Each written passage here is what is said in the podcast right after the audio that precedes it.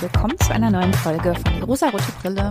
Heute geht es um einen relativ aktuellen Film und ich möchte auch heute ein ganz besonderes Thema wieder aufgreifen, was ich schon in einer Folge von letztem Jahr mal erwähnt hatte. Die ist noch gar nicht so lange her. Ich hatte eine Besprechung zu Her gemacht und auch heute geht es um das Thema KI, künstliche Intelligenz. Ich war vor kurzem mit meiner Freundin im Kino und wir haben Megan gesehen. Falls ihr diesen Film noch sehen möchtet und nicht gespoilert werden wollt, dann hört euch die Folge gerne an, wenn ihr den Film gesehen habt.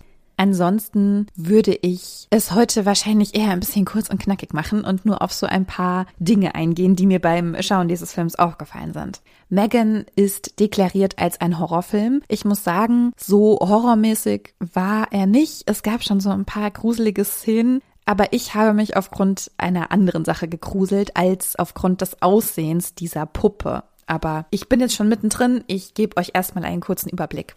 In diesem Film geht es um Katie. Katie ist ein Mädchen von, ich glaube, so neun Jahren. Und Katie wird leider zur Waisin, weil ihre Eltern bei einem Autounfall ums Leben kommen. Sie kommt dann zu ihrer Tante Gemma, zu der sie sporadischen Kontakt hatte, aber sie hat nie ein ultra enges Verhältnis. Gemma ist Spieleentwicklerin um Katie den Einstieg bei ihr zu Hause und diese Anfangszeit mit diesem unfassbar großen Verlust etwas leichter zu machen, entwickelt sie eine Puppe, an der sie auch schon länger geforscht hätte, also auch schon vor Katie's Erscheinen in ihrem Zuhause, in ihrer kleinen Familie nun. Für diese Forschung hat sie aber nie das Go von ihrem Chef bekommen, weil es einfach unfassbar teuer ist. Sie entwickelt aber heimlich weiter und sie erstellt Megan.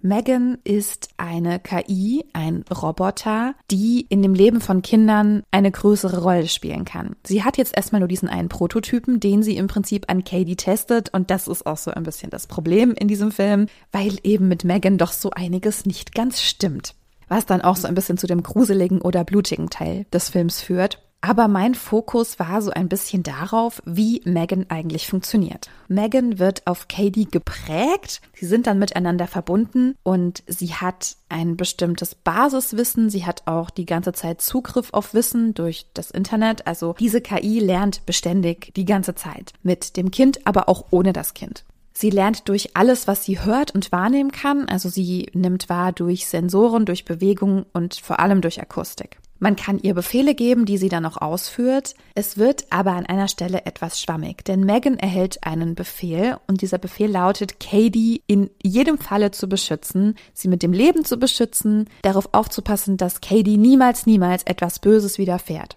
Und an diesem Punkt beginnt Megan Katie's Leben auch wirklich mit aller Macht zu verteidigen, dass ihr niemals etwas Böses geschieht. Und das auch schon im, ich nenne es mal, vorauseilendem Gehorsam. Ich habe jetzt keine andere Formulierung parat.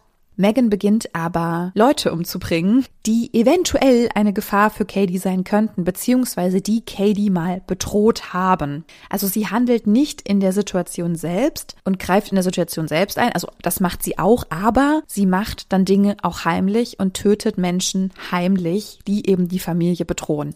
Ganz konkret geht es da um eine Nachbarin und ihren Hund, die im Streit ist mit Gemma. Das gibt immer wieder Probleme. Die Polizei muss kommen. Sie bedrohen sich gegenseitig und Megan entscheidet sich dazu, diese Nachbarin aus dem Weg zu räumen. Und natürlich könnte man dann sagen, klar, das ist ein Horrorfilm, ja, diese Puppe, die sorgt eben dafür, dass Katie nichts passiert und so weiter. Aber ich frage mich, wenn Megan doch eine KI ist und sie den Auftrag erhalten hat, schütze Katie. Sie hat ja nie den Auftrag erhalten, wie sie das tun soll. Das heißt, Megan musste sozusagen selbst entscheiden, wie sie das Leben des Mädchens beschützt.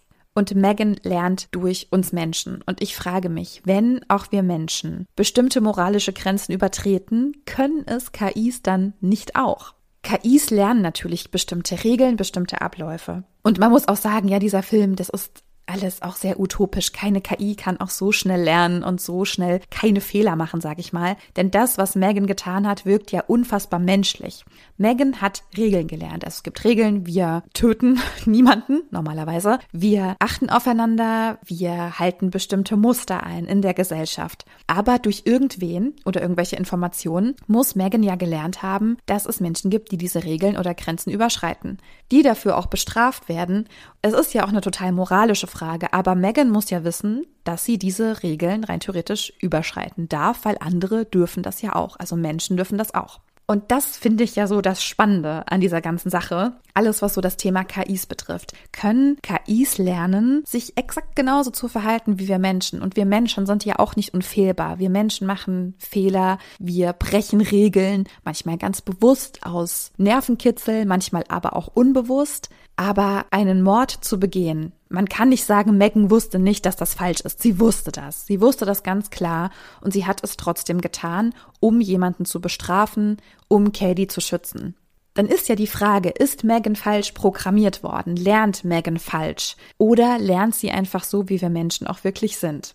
Es gibt auch noch einen weiteren Punkt oder ein weiteres Problem an dieser Geschichte, denn Katie sieht so viel in Megan und bindet sich so, so stark an diese Puppe, die kein echter Mensch ist, aber in der sie sich so wohlig und geborgen fühlt. Katie hat einen unfassbar schweren Verlust erlitten und nun ist da diese neue beste Freundin, die sich ja genau so verhält, wie Katie es braucht. Katie möchte Spaß und Ablenkung, Megan kann ihr das geben. Megan liest übrigens auch Gefühle in Gesichtern und kann dann ganz gut einschätzen, was diese Person mir gegenüber, auf die ich ja geprägt bin, was diese gerade braucht. Und sie agiert immer genau so, wie es für Katie gerade am besten ist. Zum einen ist das ja für das Mädchen sehr, sehr gut, denn sie muss rein theoretisch nie wieder schlechte Gefühle fühlen, aber auf der anderen Seite gehören ja diese vermeintlich schlechten Gefühle zum Leben dazu. Das heißt, wenn Katie immer aufgefangen wird von einem Roboter, von einer künstlichen Intelligenz, kann sie dann im echten Leben noch funktionieren? Das ist jetzt sehr, sehr überspitzt ausgesprochen. Aber genau diese Frage habe ich mir ja auch schon bei dem Film Her gestellt. Wenn man in einer KI so viel findet, nachdem man sich sehnt, so viel, was einen erfüllt, ist das okay oder verliert man dann den Bezug zur Realität? Beziehungsweise ist dann diese KI nicht einfach Teil der Realität? Megan fängt immer genau das auf, was Katie gerade braucht. Als sie traurig ist, weil sie ihre Eltern vermisst, dann ist Megan da und teilt eine Erinnerung mit ihr, die sie ihr dann erzählt und sagt, ich behalte sie im Herzen und ich bin immer für dich da. Und Katie merkt ja auch, dass Gemma das eben nicht leisten kann. Gemma ist ihre nächste Angehörige, ihre nächste Verwandte, eine Bezugs- und Erziehungsperson, die ihren Job, man muss es sagen, leider nicht sehr gut macht, weil Gemma sehr viel arbeiten muss, sehr viel Druck hat, nicht weiß, wie sie sich nun richtig verhalten soll mit diesem Kind, was schon so groß ist, aber nie enger Teil ihres Lebens war. Also sie kennt Katie einfach nicht gut genug, um Zeit mit ihr zu verbringen. Und natürlich kostet es erstmal sehr, sehr viel Zeit und sehr viel Energie, um das Kind so kennenzulernen, dass es dann für alle wieder stimmig ist. Das ist sehr viel Arbeit. Es ist für Gemma noch nicht mal absichtlich, aber aus diversen Gründen die einfache Variante, ihr diese Puppe zu geben, die eben für Katie da sein kann. Die Schlüsselszene des Films ist eine sehr, sehr schöne. Ich habe da auch geweint wir wissen alle, ja, es baut sich so ein bisschen auf, es kommt zum großen Showdown. Megan hört nicht mehr auf die Kommandos der ProgrammiererInnen. Megan greift in verschiedene Computersysteme und Elektronik ein, um zu manipulieren und es geht alles drunter und drüber und diese Puppe muss im Prinzip aufgehalten werden. Dieser Roboter muss gestoppt werden. Und es gibt dann diese Annäherung zwischen Nichte und Tante Gemma sagt zu ihrer Nichte, dass sie weiß, dass sie gerade unfassbar traurig ist, so viel schlimme Gefühle in sich hat und so viel Trauer und Verlust in sich spürt. Und sie kann ihr dieses Gefühl nicht nehmen. Das kann aber auch Megan nicht.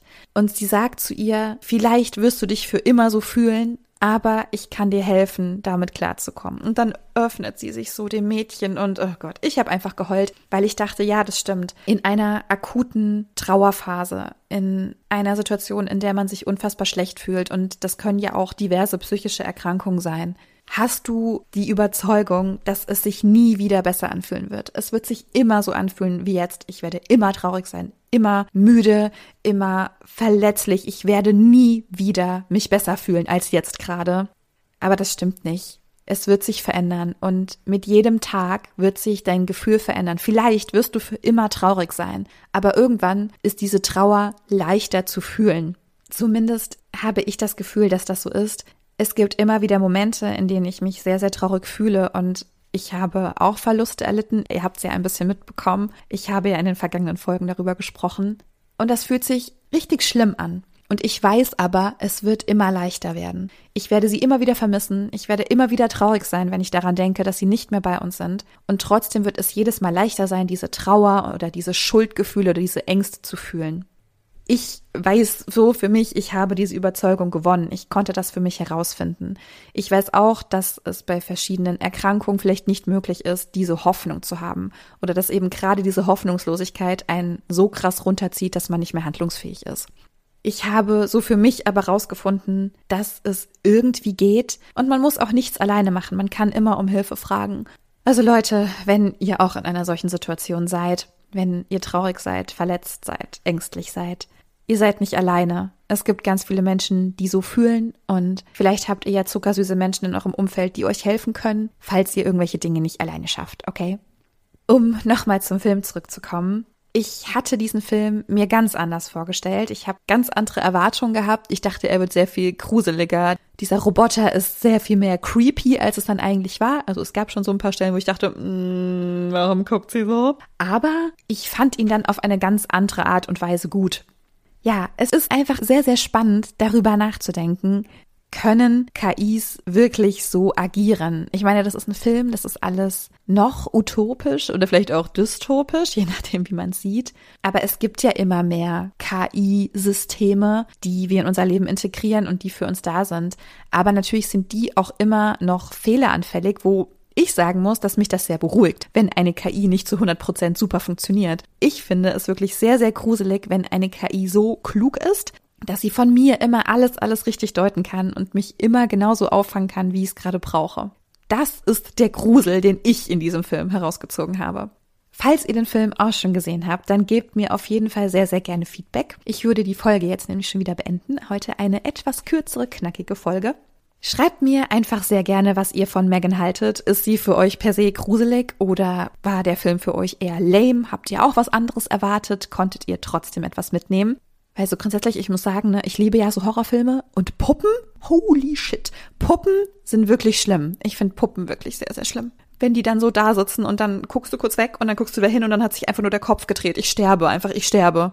Ich kack mir in die Hosen. Aber gut, Leute, soll nicht eure Sorge sein. Ich wünsche euch eine wunderschöne Zeit, wann auch immer ihr diese Folge hört. Genießt euren Abend oder Tag oder den Start in die Woche oder ins Wochenende. Schreibt mir sehr gerne und wenn ihr mögt, hören wir uns wieder in der nächsten Woche. Bis dahin, ihr Süßen. Ciao.